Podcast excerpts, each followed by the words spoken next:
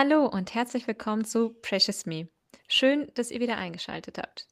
In der heutigen Episode geht es um den Kreislauf des narzisstischen Missbrauchs, den wir beim letzten Mal ja nicht mehr besprechen konnten. Aber heute haben wir uns vorgenommen, das wird besprochen. Da würde ich unsere Expertin in diesem Bereich äh, ankündigen, die uns gleich das Thema näher bringt.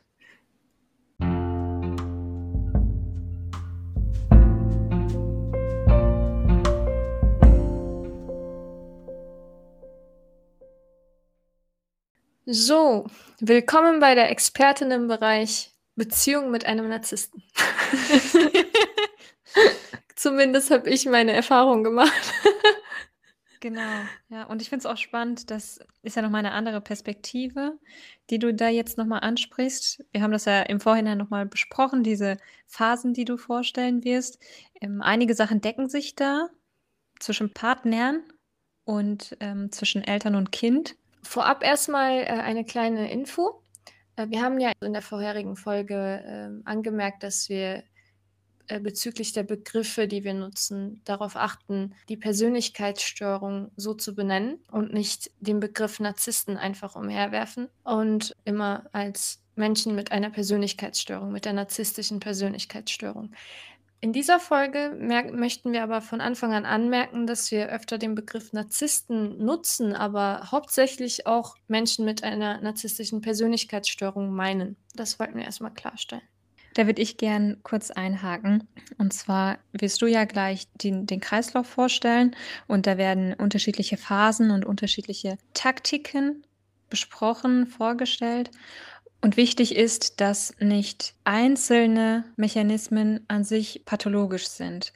Es kann sein, die erste Phase, die du dir vorstellen wirst, ist ähm, sogar eine sehr, sehr schöne Phase und die kennt man bestimmt auch aus anderen Beziehungen, vielleicht aus der eigenen Beziehung. Und ähm, vielleicht erkennt man aber auch einige Taktiken, die nicht so schön sind und nicht so funktional, also eher so ein bisschen schädlich für die eigene Beziehung. Ähm, das kann auch sein, ohne dass unser Gegenüber direkt eine narzisstische narzisstische Persönlichkeitsstörung hat. Also zusammengefasst, dieser Kreislauf äh, des emotionalen bzw. narzisstischen Missbrauchs ist deswegen so schädlich, weil diese Mechanismen immer wieder und in einer Art und Weise angewandt werden, dass sie dem Gegenüber schaden und den Gegenüber in seinem seelischen Gleichgewicht stark beeinträchtigen können. Okay, wieder viel geredet. Möchtest du starten? Gerne. Also, zuerst einmal. Beziehungen äh, mit Menschen, die eine narzisstische Persönlichkeitsstörung haben, starten in der Regel als Traum und enden als Albtraum. So ganz hart gesagt.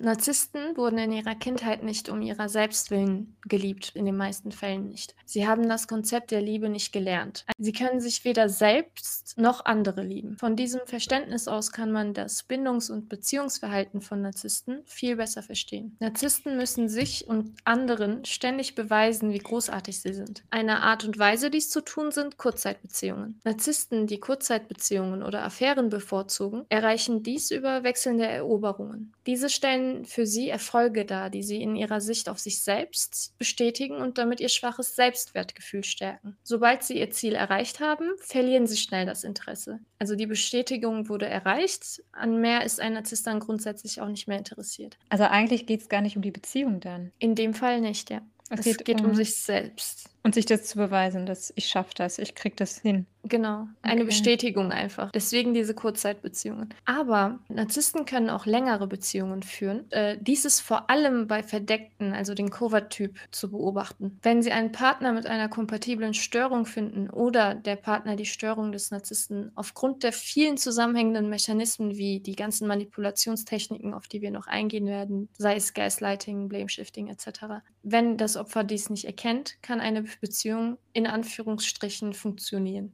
Also hier mhm. ist klarzustellen, es gibt halt zwei verschiedene Arten, die wir vorher schon vorgestellt hatten von Narzissten. Die äh, grandios offenen und die verdeckten. Und so wurde es beobachtet, dass die grandiosen eher Kurzzeitbeziehungen führen und mhm. äh, die verdeckten mehr Langzeitbeziehungen führen können. Ach, und das auch bevorzugen. Ah. Aber es kommt auch vor, dass verdeckte Narzissten auch oft eine Langzeitbeziehung führen, aber dann nebenbei auch noch Kurzzeitbeziehungen oh. führen können.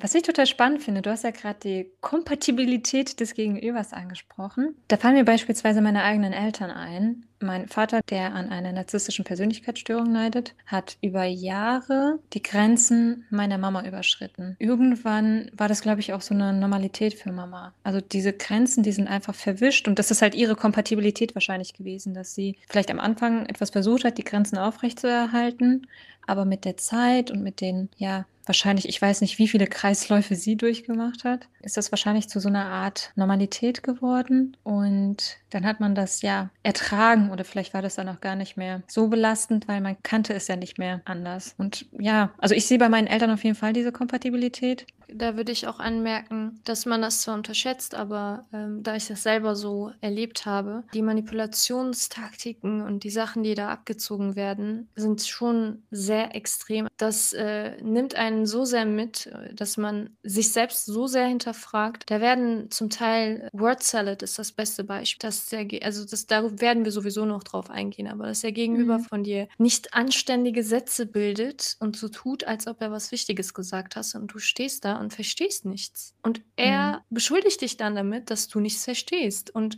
du fühlst dich verrückt. Und dann die mhm. Gedächtnisspiele. Nein, das hast du gesagt. Nein, das hast du nicht gesagt. Wo du dann am Ende stehst und dich selbst wieder hinterfragst und dein Gedächtnis mhm. hinterfragst. Mhm. Es kommt zu einem Punkt, wo man so instabil ist, weil man nicht mehr selbstsicher ist, dass man einfach nicht sich selbst vertrauen kann und sagen kann, er ist falsch, ich bin richtig, sondern dass man wirklich davon ausgeht, dass man selbst falsch ist und davon überzeugt es ab mhm. einem gewissen Punkt und dann kann der Gegenüber immer mehr deine Grenzen überschreiten, weil du hast keine Ahnung. Man Und glaubt dem? So? Man glaubt dem Ja, Gegenüber? man Mehr man als sich selber? Genau, ab einem gewissen Punkt schon, weil du bist dir nicht mehr sicher, ob du dich richtig dran erinnerst. Du bist dir nicht mehr sicher, ob dein Verständnis richtig ist. Dein Gegenüber von dir sagt mhm. dir, dass es nicht so ist. Und einmal lässt es über dich gehen, zweimal, am dritten Mal bist du verwirrt, ob du dich wirklich falsch dran erinnerst. Und dann bist mhm. du an einem Punkt, wo du dir selbst gar kein Vertrauen mehr hast und denkst, du wärst verrückt. Das ist ja das Schlimmste eigentlich, wenn du dir selber nicht mehr vertrauen kannst. ja, und dann, ich, ja, ich ich habe das auch gehabt. Also es gab Momente, wo ich mich mega hinterfragt habe. Ich habe echt das Gefühl gehabt, ich habe Gedächtnisverlust und Boah, heftig. Und, das ist so heftig. Und dann bist du halt an diesem Punkt, wo du dann deine Grenzen überschreiten lässt und äh, mm. dir selbst nicht vertraust, aber deinem Gegenüber irgendwie versuchst zu vertrauen. Und dann ja. passiert es halt, dass Leute 50 Jahre eine Ehe führen mit ja. Manipulation und allem drum und dran und am Ende kaputt gehen, aber diese Ehe bis zum Todesbett sogar führen können. Ja, ja das, wie gesagt, ne, das habe ich dann, das ist so meine Perspektive, die ich miterlebt habe. Und deswegen finde ich auch, dass man total sensibel sein muss mit Menschen, die in einer Beziehung mit einem Menschen mit einer narzisstischen Persönlichkeitsstörung sind und denen auch keine Vorwürfe machen. Also von wegen, wie kannst du noch äh, in dieser Beziehung bleiben und guck mal, der behandelt dich, der oder die, es kann ja auch weiblich sein, dein Partner, dein deine Partnerin behandelt dich so und etc. etc. Ne? Also man kann ja schon mit Vorwürfen an die Sache rangehen, aber ich finde, es ist auch total wichtig zu sagen, dass es eben nicht so einfach ist, aus diesem Kreislauf auszutreten. Also wahrscheinlich merkt man das ja irgendwann auch. Selbst dann, also nur weil man es merkt, heißt es ja nicht, dass man den Kreislauf verlassen kann. Genau, denn es sind halt nicht nur ein, zwei Manipulationen, die da ablaufen. Ich muss gestehen, ich äh, war eine der Personen, die früher gesagt hat, warum sind diese Leute, also warum trennen die sich nicht, wenn mhm so schlecht geht. Ich habe das sehr oft hinterfragt, auch bei Bekannten und anderen, ja. wo ich meinte, ihr geht's schlecht. Warum verlässt diese Frau? Warum lässt sie das mit sich selbst machen? Und sobald ich dann in dieser Situation war, wo ich noch nie so einem Menschen begegnet bin, der äh, so viel mit mir rumspielt und so viel mit mhm. meinen Gefühlen spielt, äh, dass ich am Ende da saß und komplett überfordert war mit mir selbst, mit ihm. Ja. Und ja, das, seitdem äh, bin ich ehrlich, ich weiß, wie schwer es ist, da rauszukommen. Ja. Äh, deswegen. Und äh, trotzdem hast du es geschafft. Zum Glück. Zum Glück.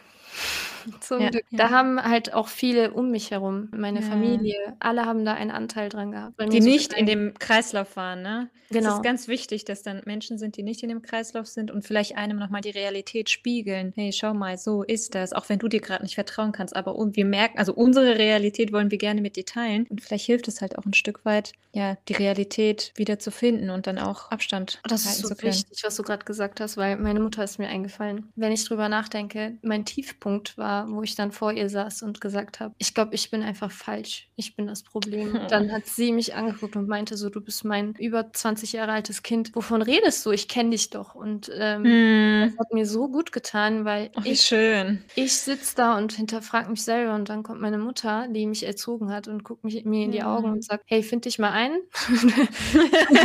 Kann nicht sein, dass nur du das Problem bist. Das ist unmöglich. Und wir kennen dich. Und das vor hat allem mich zu sagen, hey, du bist normal. ja, ja, da, das hat mich echt aufgemuntert und ich auch Ja. zurechtgerüttelt, wo ich mal kurz zwei Sekunden nachgedacht habe und meinte, Moment mal, so, sch- so Mhm. ein schlechter Mensch bin ich eigentlich gar nicht.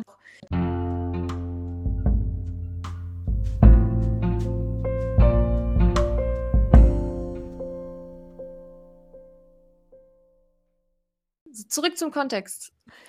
Also jetzt bei den äh, gedeckten Narzissten sind wir wieder, die gerne Langzeitbeziehungen führen. Nach außen stabile Beziehungen sind für das Image des verdeckten Narzissten insofern vorteilhaft. Image Control sozusagen. Narzissten sind zwar verschieden, jedoch kann man eine Ähnlichkeit an den Denk- und Verhaltensweisen definitiv erkennen. Zukunftspotenzial mit einem neuen Partner sieht ein Narzisst allerdings nur, wenn dieser über Karriere, Status, Geld oder Schönheit, Kontakte oder etwas anderes verfügt, was der Narzisst als vorteilhaft für sich selbst einschätzt. Das ist wichtig. Mhm. Aber auch Äh, der verdeckte Narzissmus oder vor eher bei allem- dem grandiosen? Vor allem der verdeckte Narzissmus auch. Ach so.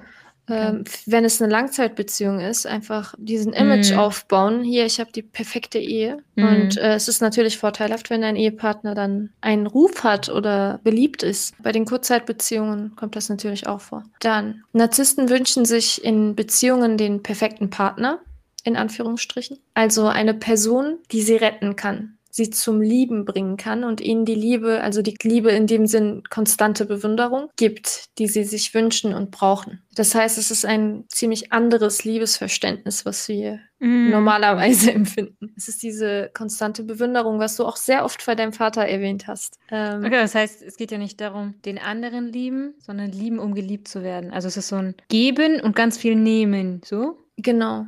Ja, kenne ich vom Papa. Ganz viel. Die traurige Wahrheit ist jedoch, dass in der Fantasiewelt des Narzissten gibt es, existiert diese perfekte Person, in der Realität leider nicht. Hm. Keiner von uns ist perfekt. Okay. Und ähm, das verstehen Narzissten scheinbar nicht. Vielleicht ist das aber auch genau die Pathologie dahinter. Ne, Ja. Weil ich habe den Eindruck, also ich gehe jetzt nur vom Papa aus, ich habe den Eindruck, wenn er sich eingestehen würde, was er eigentlich braucht, ne? also wenn er sich seine Krankheit eingestehen würde, glaube ich, dass er daran zerbrechen würde. Und deswegen ist dieses Image, was er von sich und der Welt hat, die Wahrnehmung, irgendwo auch ein Schutz für ihn. Ja. Ein anders wird er das, glaube ich, nicht ertragen. Das habe ich zumindest bei Papa beobachtet. Also, weil sonst kann ich mir nicht erklären, wie er die Realität teilweise so verdreht hat und immer noch verdreht. Ja, ich glaube, das ist sein Schutzmechanismus irgendwo, um sich nicht mit sich selber zu konfrontieren. Ja, kann ich mir auch gut vorstellen. Ich hatte, ne, das, da, da war diese Aussage, das hat ja bei mir mega zugetroffen. Deswegen, warte, ich lese das mal vor. Da ein Narzisst spürt, dass er anders als andere ist und nicht so lieben kann wie andere und das auch weiß, sieht ein Narzisst Beziehungen eher als einen Austausch von Transaktionen. Hm. Ihnen gefällt die Idee der arrangierten Ehe zum Beispiel sehr. In dieser geht es nämlich nicht nur um Liebe, sondern um Unterstützung Hm. und Erfüllung von Bedürfnissen, also sowas wie Mothering auch. Und So. das habe ich echt gespürt, also in meiner Ehe. Das, Echt? ja, Meinst du, dass du ihn hättest bemuttern sollen? Also die Liebe schenken, die Aufmerksamkeit schenken, bedingungslos lieben, so? auf jeden Wie Fall. es eine Mutter tun sollte? Genau, Okay. Das ist ja total das falsche Konzept von Ehe und Partnerschaft. auf jeden Fall. Ich habe halt dieses Gefühl bekommen und dann habe ich Okay. natürlich auch angefangen, mich komisch zu fühlen ab einem gewissen Punkt. Ja. Ähm, für Narzissten sind andere Menschen eine Verlängerung ihrer selbst. Sie sind dazu da, einen Zweck zu erfüllen, also zur Validierung ihres Selbstbildes. Wenn sie das nicht mehr tun, sind sie für den Narzissten nutzlos. Das hört sich schrecklich und grausam an. Es muss jedoch immer wieder betont werden, dass Narzissten nicht anders können und es auch nicht so wahrnehmen. Narzissten sind grundsätzlich Nehmer, das hast du eben auch erwähnt, äh, also Mhm. diese Take-up-Personality. Und die Partner sind meistens Geber, Giver-Personality. Mm. Du bist auch eine Giver-Personality, liebe Freundin. Oder Kann ich nicht. früher noch mehr Giver-Personality? Definitiv. Jetzt mhm. weiß ich nicht mehr, aber. jetzt ist es gesund. Es ist so eine gesunde, eine gesunde Balance dazwischen. Genau, aber zu der Zeit war ich definitiv Giver. Und das ja. war durch die Beziehung habe ich dann gelernt, dass ich nicht immer nur geben kann, äh, ja. äh, sondern auch manchmal nehmen muss und dass das auch gesund ist, dass man sich ja. gegenseitig gibt und nimmt und dass das nicht einseitig funktionieren kann. Und ähm, ich habe dann realisiert, dass es mir schadet, ständig zu geben und dass ich auch an einem gewissen Punkt erwarten kann, noch was zu nehmen und dass das eigentlich ja. das Gesunde ist und das andersrum halt ungesund ist für einen Menschen ja. in einer Beziehung vor allem. Da ist auch wieder diese Kompatibilität, ne? Giver and Taker. Ne? Du warst der Giver, dein Gegenüber war der Taker, bei meinen Eltern genau das Gleiche. Da, da muss halt diese Kompatibilität sein, weil schwierig wird es halt, wenn es zwei Taker gibt. Mhm. Und ich glaube, dadurch ist auch vor allem meine Beziehung mit Papa gescheitert, weil ich dann irgendwann gemerkt habe, also weil ich dann zu viel in Anführungsstrichen getaked habe. Und, und mit dem Taking meine ich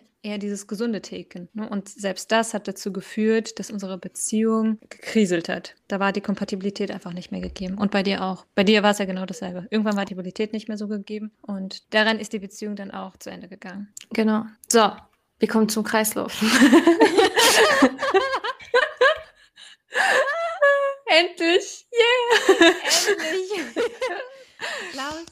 So, originaler Name, Narcissistic Abuse Cycle. Nennt sich der narzisstische Kreislauf, der sich so lange wiederholt, bis der Partner durch die vielen Push-Pull, Hot-Cold-Phasen entweder gelernt hat, nichts mehr zu sagen oder zu machen, was den Narzissten hm. verärgern oder stören könnte, oder sich endgültig vom Narzissten verabschiedet. Das, was wir eben über unsere hm. Eltern und meine Beziehung gesagt haben. Deine Mutter hat gelernt, nichts mehr zu sagen oder hat versucht, soweit es geht, ihn nicht zu verärgern oder zu stören. Und bei mir ist es gescheitert. Mit jedem neuen Versuch des Partners wird die Verachtung des Narzissten gegenüber seinem Partner offensichtlicher. Wenn ich als Partner den Narzissten kränke und dann mhm. versuche aber es wieder gut zu machen oder äh, ihn nicht zu verärgern und ihn gut behandle und ihn lobe oder etwas wieder versuche gut zu machen einfach. Mhm. Aber ich ihn davor gekränkt habe, hat er danach noch mehr manipuliert. Mm, okay. Und ich konnte wortwörtlich seinen Hass spüren. oh. Ich konnte wortwörtlich von seinen Blicken, von seiner Art und Weise sehr stark spüren, dass er einen krassen Hass gegenüber mich hatte. Und, mm. äh, sich zurückgehalten hat, aber dann immer mehr manipuliert hat. Und okay. äh, das ist halt, je mehr der Partner halt versucht, desto mehr bekommt sie dann am Ende auch wieder ab, sie oder er. Was die Betroffenen betrifft, je länger sie im Kreislauf bleiben, desto mehr Selbstzerstörung findet statt, bis sie nur noch eine Hülle ihrer selbst sind. Das kann ich echt nur befürworten, denn am Ende habe ich mich echt wie eine Hülle gefühlt, als mhm. ob ich also diese innere, innere Leere, die ich mehrmals erwähnt habe, das passt einfach dazu. Ja. Am Ende ist man nicht mehr bei sich selbst. Mhm. Weißt du, ich frage mich auch, wie meine Mama wohl war, als sie am Anfang der Ehe war, weil sie beschreibt, dass sie eigentlich total lebendig, fröhlich, munter und sie, sie, sie sagte auch, dass sie eigentlich so jemand war mit, mit einer eigenen Meinung, die, die sie auch durchsetzen konnte. Aber die Mama, die ich kennengelernt habe, ja, die war eher schwach. Es ist ja blöd zu sagen ich weiß noch nicht, ob ich das beim letzten Mal gesagt habe, aber für mich war immer so, ich will nie wie Mama werden, mhm. weil Mama war gefühlt nur eine Hülle. Also sie hat irgendwie gelebt und äh, einfach extrem unsicher, wirklich sehr unsicher in gefühlt allen Verhaltensweisen. Ja, musste, musste ich oder mussten wir sie dann unterstützen ne, oder bekräftigen. Und das war für mich als Kind total schrecklich, das zu sehen, weil ich habe mir echt vorgenommen, ich werde nie so wie Mama und das ist eigentlich total traurig. Mhm. Aber das ist so das Produkt des jahrelangen emotionalen narzisstischen Missbrauchs. Jetzt, wo sie getrennt ist, jetzt, wo sie getrennt ist, blüht Mama echt auf. Die hat, mhm. die kann ihre Interessen wieder aufnehmen, die hat, weiß ich nicht, soziale Kontakte und, und, und. Also deswegen das mit der Hülle und bei dir war es ja eher eine kurz, in Anführungszeichen, Zeit. Aber bei Mama 30 Jahre, das hinterlässt Spuren und ich glaube, sie hat auch noch dann etwas längeren Weg als du. Auf jeden Fall. Also ich arbeite bis heute noch Dinge ab, die ich äh, Mhm. in der Beziehung erlebt habe. Und das war eine kurze Beziehung. Und wenn ich mir Ja. vorstelle, dass man fast sein, fast sein ganzes Leben mit dieser, Mhm. so einer Person verbringt, Ja. was da alles sich aufgestaut haben muss, also das Ja. ist echt, ich, ich respektiere deine Mutter dafür. Sehr sogar. Und jeden, der darunter leidet, ne? Jeden und Fall. jede, die darunter leidet. Und genau deswegen sollte man da halt auch nicht so blamen, ne? Hatten wir ja auch am Anfang gesagt, sondern genau da sollte man eigentlich unterstützen, weil eine Hülle noch mehr zu beschuldigen oder Vorwürfe zu machen, bringt nichts. Diese Menschen brauchen genau das Gegenteil. Genau.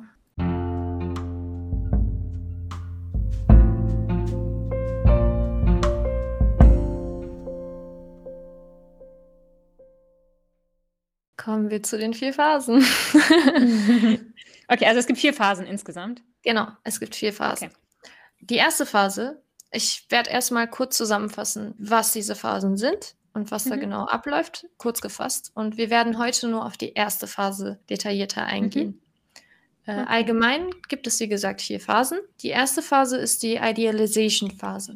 Das ist die Phase von der Idealisierung, wie gesagt. Und da zeigt der Narzisst eine überwältigende Art von Liebe, Interesse und Aufmerksamkeit. Verwendet verschiedene Arten von Manipulationstaktiken schon in dieser ersten Kennenlernphase im Grunde genommen. In der zweiten Phase kommt dann die Devaluation-Phase. Da wird langsam die Idealisierung zurückgezogen und es werden immer mehr manipulative und missbrauchende Verhaltensweisen gezeigt. Also die Maske des Narzissten fällt so langsam in dieser Phase und das ist die Phase, wo alles abläuft.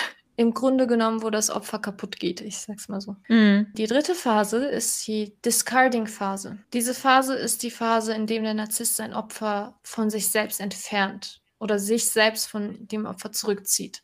Im Grunde genommen lässt sie ihn oder er sie einfach stehen. Da, das ist halt dieses Ghosting und alles Mögliche findet in dieser Phase statt. Die Phase, wo die Beziehung entweder komplett endet oder der Übergang, wo dann die Beziehung kurz eine Pause hat, aber dann die Hoovering-Phase, also die vierte Phase wieder stattfindet. Und ähm, das ist halt dieses Pushing and Pulling die ganze Zeit, wo der Narzisst einen bestraft. Vor allem äh, kommt es da halt oft vor bei grandiosen Narzissten, dass sie dann wirklich einfach abtauchen. Das ist halt dann die Phase der Kurzzeitbeziehungen, wo es dann endet Mhm. Bei äh, Langzeitbeziehungen, vor allem bei äh, verdeckten Narzissten, dass sie jemanden mit einer kurzen Trennung manchmal auch bestrafen können und dann Mhm. bewusst wieder in die Hoovering-Phase, also die vierte Phase, wo der Narzisst versucht, das Opfer wieder in den Kreislauf zurückzubringen nachdem er sie oder ihn von sich entfernt hat. Dann geht es wieder rüber in die Idealization-Phase, aber nicht mehr wie ganz am Anfang, sondern jetzt ist es einfach nur nach dem Hovering kommt wieder so eine leichte Laufbombing, aber das ist dann nur ein Übergang wieder, um die anderen Taktiken dann in der Devaluation-Phase anzuwenden. Und das läuft immer so Hm. weiter. Was Immer heißt denn so. Hoovering? Übersetzt Staubsaugen. Okay, aber das macht ja dann Sinn, wenn die Person sich entfernt, dann ist ja so eine Distanz und dann genau. saugt man nochmal quasi die Person an sich ran und kann dann, so wie ich das verstanden habe, wieder in die erste Phase, in die Idealization-Phase gehen und von dort den Zyklus nochmal neu starten. Genau. Das ist halt dieses Pushing-Pulling. Einmal entfernt man sich von Okay. ihm, einmal wird man wieder daran zurückgezogen, Staub gesaugt und wieder ausgeworfen. Staub Ah, gesaugt und wieder ausgeworfen. Diese Phase, also dieser Zyklus kann in manchen Beziehungen ein bis zweimal stattfinden, in manchen fast 20, 30, 40, Oh, 50. okay. Also, ähm, wie gesagt, manche Menschen machen das ihr Leben lang durch. Was würdest du Andere- sagen, wie oft? Wie viele Zyklen hattest du? Ich weiß das sogar sehr gut, dass ich genau drei hatte. Echt? Ja, und in der Krass. dritten hat es dann geendet. Also äh, Ah. ich habe äh, ich habe halt durch meine gesunden narzisstischen Anteile, ich habe den äh, meinen pa Ehepartner damals zweimal stark gekränkt, wo er dann halt immer mehr Manipulationstaktiken angefangen hat anzuwenden und Okay. mich schlecht behandelt hat. Dann Okay. in der dritten Phase, äh, ähm, Mhm. bei der dritten Discarding-Phase, weil ich dann überzeugt war, dass das nicht laufen wird, habe ich mich zurückgezogen Hm. und habe Und er konnte dich nicht mehr hoovern, genau, nicht mehr ich habe aufsaugen. kompletten Kontakt abgebrochen, wo, äh, also die Tür zugeschlagen, wo er dann nicht mehr Mhm. mit dem Staubsauger kommen konnte, um ehrlich zu sein. Und Mhm. das hat dann dazu geführt, dass es so schnell geendet hat. Hätte ich wieder gesagt, okay, ich äh, versuche ihm wieder zu vertrauen, wäre das wieder so weitergelaufen. Leider. Das heißt ja, dass es einen gesunden Anteil in dir gegeben hat, der realistisch einschätzen konnte, dass die Beziehung, so wie sie gerade läuft, wenig Hoffnung auf Verbesserung hat, weil sonst hättest du ja wahrscheinlich weitergemacht. Dank meinem Umfeld, dank meiner Hm, Familie. ja. Weil, ganz ehrlich, äh, meine Familie hat mich dazu gebracht, erstmal einen Kontakt ab abzubrechen. Auch wenn nur Mhm. eine Woche. Mir wurde Ja. einfach gesagt: „Bleib mal eine Woche alleine und denk Mhm. nach und rappel dich mal wieder zusammen. Dir scheint's nicht gut zu gehen und vielleicht solltest du mal deine Gedanken sammeln.“ Und da hat mein älterer Bruder mir paar super gute, ähm, Tipps gegeben, meine Mhm. Emotionen in den Griff zu bekommen. Also, das Problem ist ja, wenn man emotional in der Sache ist, Mhm. erkennt man vieles nicht, weil man Ja. gekränkt ist, weil man fühlt, man ist traurig, man, Ja. versteht nicht, was abgeht. Ja. Und dieser Satz hat mir einfach nur geholfen, dass er meinte, äh: „Wenn du in einer Stadt läufst auf der Straße und die Gebäude alle die Gebäude wirken alle sehr hoch und groß und du siehst nur diesen Punkt, wo du grade bist. Aber wenn du mal 'n Stück weiter in Vogel Vogelperspektive, zum Beispiel auf 'nem Berg Mhm. stehst und runterschaust, siehst du alle Straßen und hast einen Überblick über die Straßen.“ Mhm. Und das, was er mir da halt einfach nur gesagt hat, war: „Mach mal nimm mal 'n Schritt zurück, schreib Mhm. mal alles auf Mhm. und betrachte das, was du da aufgeschrieben hast, als ob es eine fremde Person wäre. Also, sei objektiv“, meinte er einfach. „Tu mal Ah, deine okay. Emotionen auf Seite und lies dir das alles danach mal durch und versuch, rational an die Sache zu gehen.“ Ja. Das hat mir einfach nur dabei geholfen zu sehen, da stimmt wirklich etwas nicht und ich Ja. halt, äh, ohne Kontext, dass ich jetzt etwas mit 'nem Narzissten zu tun habe oder nicht, Mhm. einfach nur meine Gefühle, das, was ich erlebt habe, meine Gedanken sortieren konnte und gemerkt habe, das wird so nicht laufen, das macht mich krank. Das tut mir nicht gut. Ich habe das Gefühl, dein Bruder hätte 'n guter Therapeut sein können. Glaube ich Ist ja voll Das ist ja so das, was ich beim letzten Mal auch versucht habe zu erklären, Auf dass jeden Fall. dieser einen Schritt zurück, ne, auf die Leiter, auf die Situation gucken, so wie du's grad beschrieben hast eigentlich. Also, das ist wirklich 'ne gute Technik, um, wie du grade sagtest, alles ein bisschen objektiver zu betrachten. Weil wenn man drin ist, diese Verwirrungen, dieses Gefühlschaos oder vielleicht auch diese innere Leere, ne, vielleicht auch gar keine Gefühle. Aber dieser Schritt nach außen und das mit dem Aufschreiben finde ich noch cooler irgendwie, hm, dass man das vielleicht auch noch mal aufs Blatt Papier bringt, um sich da noch mal selber zu sortieren, zu strukturieren und dann zu gucken: „Hey, wo stehe ich grade? Wo will ich vielleicht stehen und was könnte man ändern?“ Mega. Also, ich finde das richtig cool. Ich finde auch die, ähm, Art und Weise Ja. er hat mir einfach die Möglichkeit gegeben, alleine zu bleiben, mir einen Raum gegeben, wo ich einfach bei mir selbst bin, ohne Mhm. dass jetzt äußere Stimmen dazukommen. Und Okay. er hat mir wirklich jeden Abend einfach nur für so 10, 15 Minuten diese Tipps gegeben und ist gegangen. Mhm. Und ich war danach immer alleine. Deswegen Ja. kam ich da halt so schnell raus. Aber hätte man mich nur mit meinen Gefühlen alleine gelassen also, wenn ich in der Sache drin geblieben wäre und nicht bei Ja. meiner Familie für diese eine Woche geblieben wäre, wäre ich wahrscheinlich Ja. wieder im Zyklus drin gewesen, ganz ehrlich. Mhm. Es zeigt noch mal, wie schwer es ist, da rauszukommen, ne? Also, selbst wenn man's jeden irgendwie erkennen sollte, dass es echt nicht einfach ist, da raus zu marschieren, so rauszugehen. Auf jeden Fall, vor allem, wenn man nicht selbstsicher ist, was Mhm. man automatisch nicht ist nach dem Ganzen.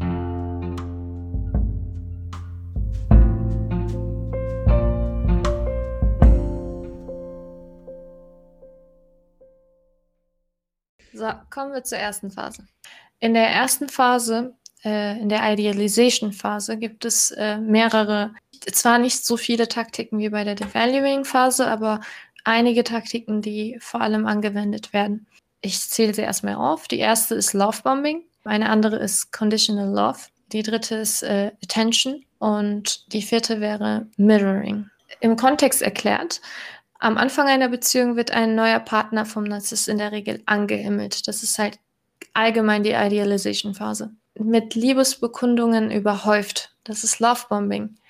Und als besonders seine Rettung oder wahre Liebe umschmeichelt. Der Narzisst hat noch nie so gefühlt. Ein Narzisst kann viel bedingte Liebe zeigen und sehr charmant, liebevoll und warmherzig erscheinen. Das ist Conditional Love. Solange sie mit deinem Verhalten zufrieden sind, werden sie dich mit liebevoller Aufmerksamkeit, Fürsorge, Komplimenten, Geschenken und so weiter überschütten. Du bist der Besondere, ihr Seelenverwandter oder die Liebe ihres Lebens. Darf ich da kurz einwerfen? Also, eigentlich ist das doch die ideale Beziehung. Also, das hört sich für mich so an wie ein schöner Start einer normalen und gesunden Beziehung. ähm, das ist auch normal. Das ist auch so, wie es in einer normalen Beziehung sein sollte. Man sucht ja auch Aufmerksamkeit, Fürsorge und Komplimente. Das mhm. ist auch das Gesunde. Aber äh, beim Narzisstischen ist halt der Unterschied, dass da dieser Kreislauf drauf folgt und das ist halt nicht normal. Mhm. Und äh, ein Unterschied ist auch, dass das alles sehr schnell passiert in einem narzisstischen Kreislauf, also die Idealization-Phase.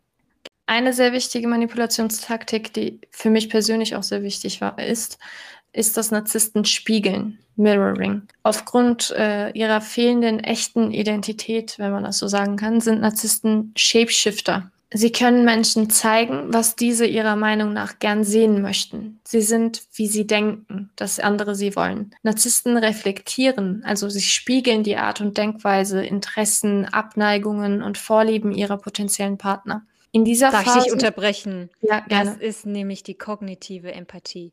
Weißt du noch, das haben wir besprochen und genau das ist es nämlich. Da ist ein Verständnis dafür, ne, diese Antizipation von Interessen, ähm, Hobbys, Abneigung etc. Genau. Und das ist, läuft ganz gut. Also das, die Fähigkeit dazu ist vorhanden, weil wenn, stell dir vor, wenn es das nicht gäbe, dann könnten die ja auch Mirroring gar nicht machen. Auf jeden Fall, stimme so. ich zu.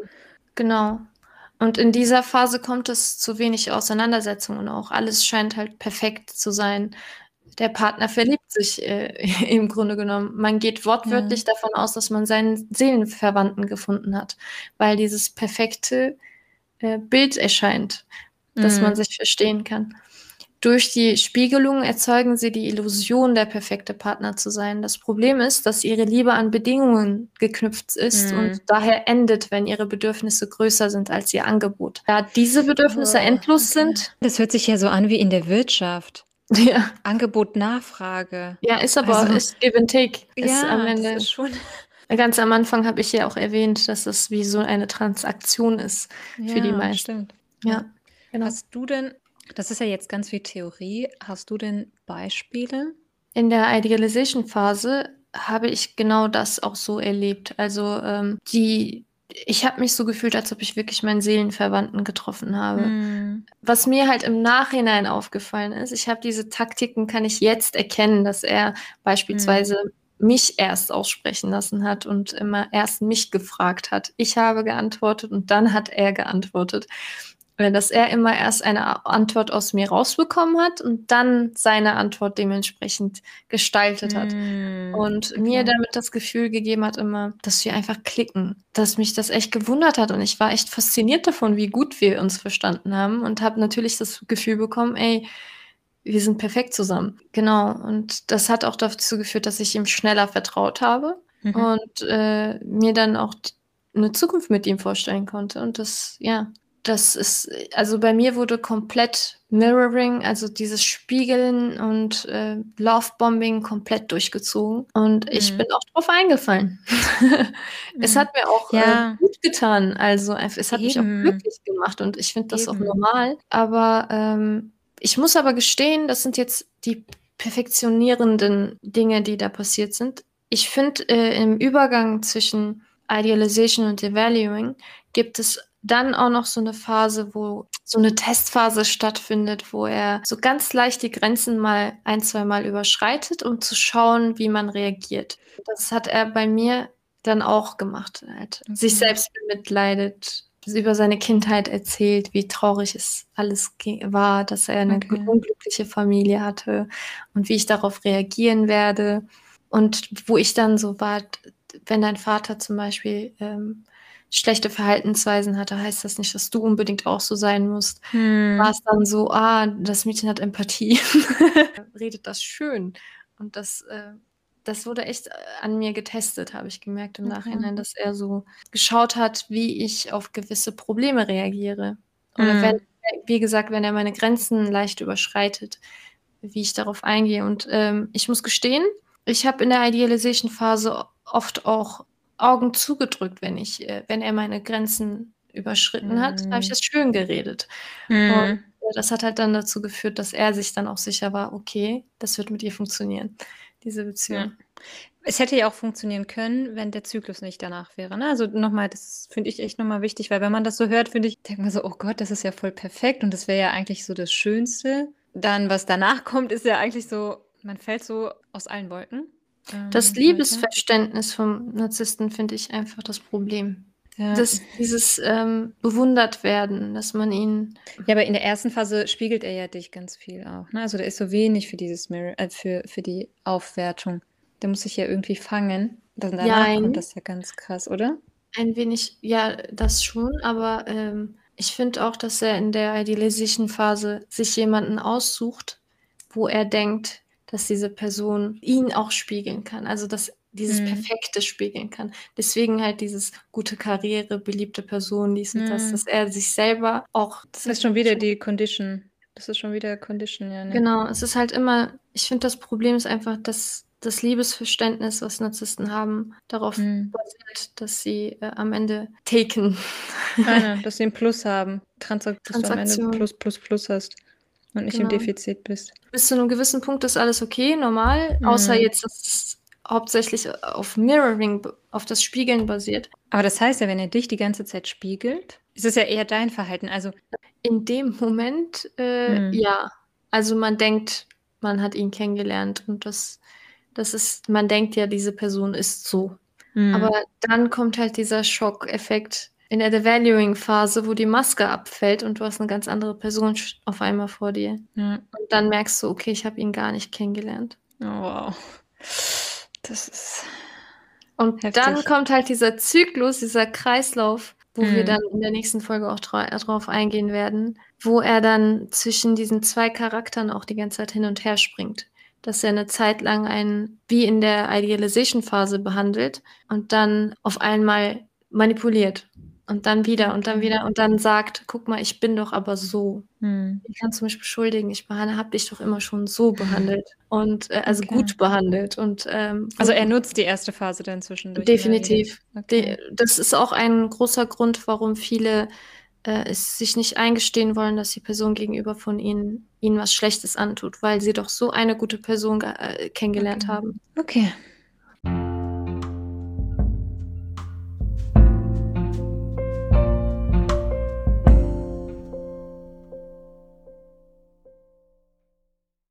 So, das war es dann auch von der ersten Phase, vorab zumindest. Wahrscheinlich fallen uns dann auch zwischendurch irgendwelche Beispiele ein.